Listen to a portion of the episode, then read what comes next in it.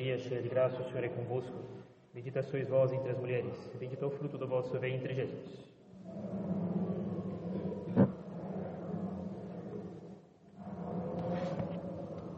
Nossa Senhora das Dores.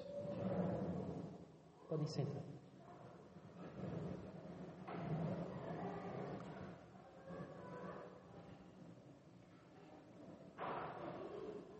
Os cegos veem, os coxos andam, leprosos são curados, os surdos ouvem, os mortos ressuscitam e os pobres são evangelizados. Eis aqui uma das características do Messias: fazer o bem. Uma das características fundamentais de Jesus Cristo é fazer o bem. E a igreja continua Jesus Cristo ao longo da história. E desde que a igreja apareceu no mundo, ela se preocupa em fazer o bem. Ela se preocupa em ajudar os necessitados. Nós vemos São Paulo organizando coletas em benefício dos pobres. Vemos diaconias, serviços, em que são acolhidos velhos, viúvas, órfãos, necessitados. Lembrem-se, antigamente não havia previdência social. Antigamente não havia estrutura governamental que planejasse ao longo de décadas a aposentadoria. Se você era uma viúva, sobretudo se você não tinha filhos, você estava afadado à miséria. Ajudar as viúvas era o único modo delas terem algum recurso para ter uma vida minimamente digna. É comum ainda hoje ver imagens em países do Oriente, viúvas sentadas na calçada pedindo esmola. A igreja sempre se preocupou com quem precisava, quem passava necessidade. E os concílios, os concílios regionais do início da igreja, davam instruções a respeito de como é que a caridade deveria ser praticada, como é que os pobres, os velhos, as viúvas, os órfãos, os necessitados deviam ser ajudados. No ano 566, em Tours, Tours, na França, um concílio local. Várias prescrições foram dadas para que cada cidade mantivesse seus pobres. Os sacerdotes que viviam no campo, junto com seus fiéis, alimentassem os pobres, para evitar que houvesse mendigos que andassem pelas cidades e pelas províncias. É uma questão de ordem, é uma questão de manter a boa ordem social que evita muitos pecados. É verdade que, em teoria, pelo menos uma parte das pessoas pobres que não têm emprego poderiam começar a fazer alguma coisa. Porém, é necessário ter uma visão um pouco mais nuanceada. Existem pessoas que não têm emprego, são pobres, miseráveis, necessitados. São pessoas de comportamento muito complicado. Além de serem pobres, elas têm uma falta de formação, uma falta de. Elas têm muitas lacunas no que diz respeito à convivência social, que são necessárias para serem empregadas. E elas não vão conseguir se manter no emprego. E são lacunas, às vezes, irreparáveis. É necessário levar isso em conta também. São pessoas que não conseguiriam, de maneira praticamente certa, parar no emprego, serem recebidas de maneira estável em um ofício, porque elas são incapazes de fazê-los, por falta de educação quando eram jovens, e por falta de educação quando eram jovens, por causa da situação da família delas. Isso deve ser levado em conta também, para ajudar essas pessoas com esmolas. Também o concílio, o de Orleans, alguns anos antes, no ano 549, mandava que os bispos cuidassem dos doentes, dos leprosos, dessem alimentos e roupas. Um diácono mais importante da diocese deveria visitar os presos no domingo, informar-se das suas necessidades, dar alimentos para eles por meio de uma pessoa escolhida pelo bispo. E aqui eu me permito logo fazer uma observação. É necessário uma certa organização na maioria das vezes, ou numa boa parte das vezes, para ajudar os pobres. Todo mundo, cada um de nós, sempre vai encontrar alguma situação em que é possível dar algum dinheiro para um pobre no semáforo, na porta de um supermercado, por exemplo. É bom fazê-lo. Mas certos modos de ajudar os pobres precisam de uma organização maior. Por uma questão de segurança. Eu ouvi franciscana, irmã franciscana, insuspeita no que diz respeito a cuidar dos pobres. Me dizer uma vez, padre, eu não cuido mais sozinha por uma questão de segurança. São pessoas que podem, e não falo aqui por preconceito, mas falo por fato, podem estar envolvidas com drogas, com certas organizações criminosas. É necessário ter cautela. Hoje em dia, mais do que antes, é necessário ter cautela no que diz respeito a receber pessoas estranhas, estranhas quer dizer pessoas que eu não conheço, sejam pobres ou não. É preferível ajudá-las por meio de uma instituição, uma instituição gabaritada, competente, organizada. Mas é importante ajudar os pobres. Lógico, com prudência. Mas o sinal distintivo de um cristão é de fazer o bem não só por atos de piedade, não só presenteando os amigos com imagens, não só ajudando na beleza das festas. Essas coisas são boas, elas são necessárias. Mas o fato é que elas não são a verdadeira marca de um cristão. A verdadeira marca de um cristão é parecer-se com Jesus Cristo. De fazer aquilo que ele fez e aquilo que ele recomendava. Fazer as coisas que ele ensinava e que ele fazia também. E essa é uma das razões fundamentais de tantas críticas que nós fazemos a uma certa espiritualidade, se eu posso dizer assim, direitista. As nossas críticas, as ideias que são veiculadas por meio desses vetores,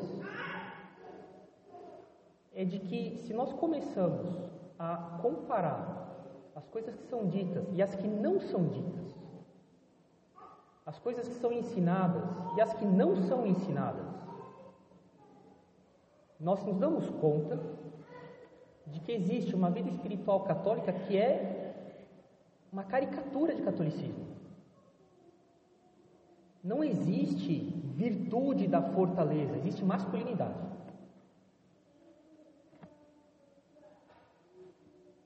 Não existe imitação de Jesus Cristo. Existe a formação do homem, do homem total, pelo estudo dos clássicos. Se isso não é o ensinamento absoluto e único, o peso é sobretudo aí. A graça, a vida de oração, de recolhimento, a vida interior e, em extremo, mas o fundamental, a crucificação de si mesmo. Isso não tem. Ou então é tão atrofiada que com dificuldade se pode chamar de vida católica. E isso gera caricaturas de católicos. Isso é uma preocupação grande, porque isso é uma bomba relógio. Em uma, duas gerações, isso causará uma verdadeira catástrofe. Um projeto precário teratológico. Teratológico. De cristianismo. quando se observa que o que se pretende é, sob a, o verniz ou a, a maquiagem apresentada como catolicismo, de apresentar uma religião intelectualizada, que é diferente de pessoas que estudam, que procuram compreender as verdades da religião, como São Tomás fazia, como os padres da igreja sempre fizeram, como os teólogos fazem. É diferente. É uma religião intelectualizada. Eu leio um livro, ah, ele explica, ele, eu, eu concordo com isso daqui. Ele fala verdades. Ah, então eu estou sendo católico. A pessoa confunde adesão a ideias com conversão. Isso forma católicos que não têm o menor pudor de ficar elogiando coisas pornográficas, seriados pornográficos, compor músicas com coisas assim da pior espécie de vocabulário, pretendendo ser alta cultura, protótipo de catolicismo, caricatura de catolicismo mas ele se considera católico porque ele tem certas ideias. Ele é contra o feminismo, ele é contra o comunismo, ele defende a propriedade privada, ele, ele estuda os clássicos, portanto, latim e grego. Ele defende que ele é contra a, a precarização marxista e socialista da educação, então ele é católico. Mas ele leva uma vida digna do, do, dos católicos mais escandalosos. Isso não é conversão. Isso não é catolicismo. Isso é uma bomba relógio. Falar que em uma ou duas gerações vai dar problema é ser bastante benévolo ainda. Isso gera pessoas que depois têm dificuldade para se corrigir, porque elas acham que elas são católicas. Mas a espiritualidade delas é tudo, menos a de se crucificar. Isso não é cristianismo. São Paulo é muito claro. Aqueles que aceitaram Jesus Cristo se crucificam junto com Ele nas suas paixões. Isso é cristianismo. E o que nós vemos por meio desses vetores que nós criticamos constantemente é uma caricatura de cristianismo. Eles falam de sacramento, sacramento do matrimônio, eles falam da religião, da oração, de maneira precária, de maneira caricatural.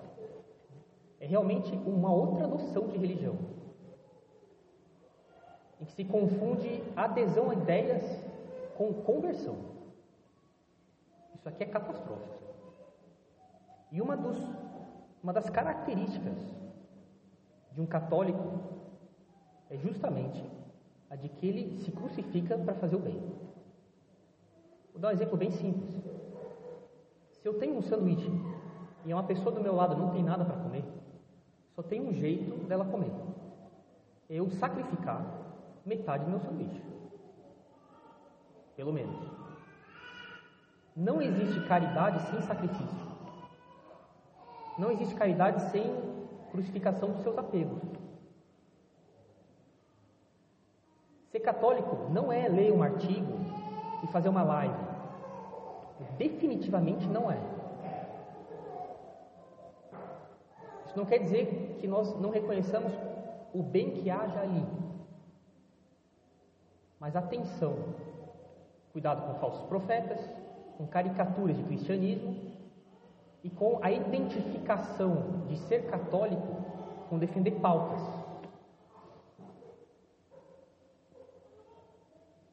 O, maior, o melhor critério de como é que é a vida de um católico, de um grupo de pessoas, de uma capela, de uma paróquia, de uma família, é a de se eles fazem o bem. O melhor critério não está na piedade individual,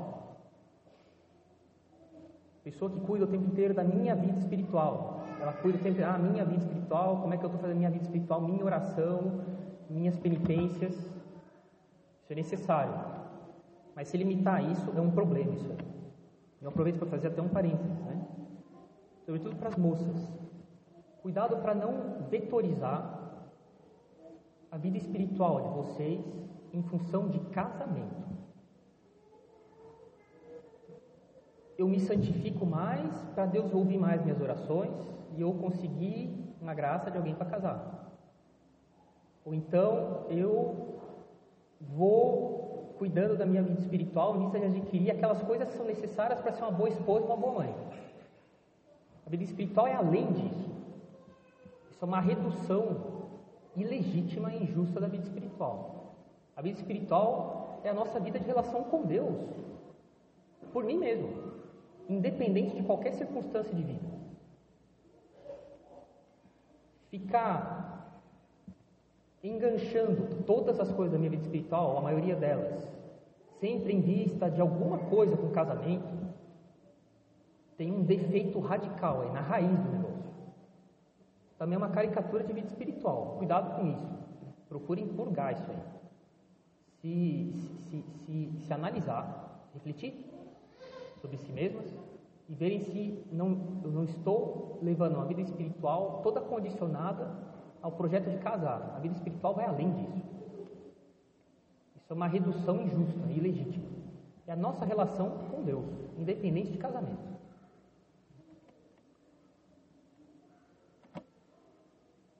O melhor critério, como eu dizia, então, é considerar a misericórdia que as pessoas têm, uma família, um povo, uma paróquia, uma capela, a caridade que eles têm, a benevolência que eles têm. Porque se existe sacrifício, mostra que a pessoa então está se crucificando, mais ou menos. Porque não dá para fazer caridade sem sacrifício. Ter um coração fechado para as necessidades alheias é mau sinal. Como é que alguém consegue ser chamado discípulo de Jesus Cristo assim? Não é possível. Esse é um dos grandes problemas dos pecados contra a pureza. Eles deixam as pessoas assim frias e insensíveis às necessidades dos outros. É infalível. As pessoas que têm problemas com a castidade, elas têm o coração frio. Elas veem os outros de maneira assim instrumental, para finalidades egoístas para ela ela não vê os outros como alguém que tem o sangue de Jesus Cristo sobre a cabeça deles. deles. O coração das pessoas que, que, que têm hábitos contra a pureza vai ficando frio. Isso, isso, isso é uma, uma praga, uma verdadeira praga contra a caridade. E ajudar os pobres faz com que eles sintam na pele que existe providência, que Deus cuida deles. Isso alivia as penas que eles têm e faz com que eles tenham então melhores condições para rezar. É por isso que São Vicente de Paulo ajudava as pessoas pobres. É difícil rezar quando você dorme na calçada, no inverno. Não dá para rezar desse jeito. É muito difícil. Não se dá comida para os pobres, vendo neles uma espécie de saco de batata que eu tenho que encher com comida. Mas como pessoas que têm alma, que precisam se preocupar em amar a Deus. Mas é difícil fazer isso quando se está numa situação lamentável, materialmente falando. É por isso que os santos ajudam os pobres, e que os católicos ajudam os pobres, com a intenção de aproximá-los de Deus, de retirar obstáculos para que eles se aproximem de Deus. Isso é caridade, porque a caridade consiste em aproximar as almas para Deus, é uma virtude sobrenatural. Ela não, é, não pode ser confundida com auxílio material natural. Isso é uma consequência de uma vida interior sobrenatural, que leva a gente a querer aproximar as pessoas de Deus e tirar os obstáculos que impedem. Nessas ocasiões, é bom pedir para que eles rezem por nós. Ou reza uma Ave Maria por mim. Dá também para eles, quem sabe, e é portanto necessário separar isso de antemão, no bolso, no carro, na bolsa, na sacola, na carteira, alguma outra coisa que possa elevar a alma deles, alguma medalha, algum escapulário, alguma imagenzinha impressa, quem sabe um, de, um, um tercinho, uma dezeninha do terço. Eventualmente ali rapidamente explicar como é que, como é que reza. E Deus consegue, a partir daí, fazer, abrir brechas nas almas desses pobres e eles chegam até a se salvar, se eles vão colaborando com a graça. E finalmente considero isso como um elemento absolutamente imprescindível, mas muito negligenciado no que diz respeito a compor a educação dos filhos.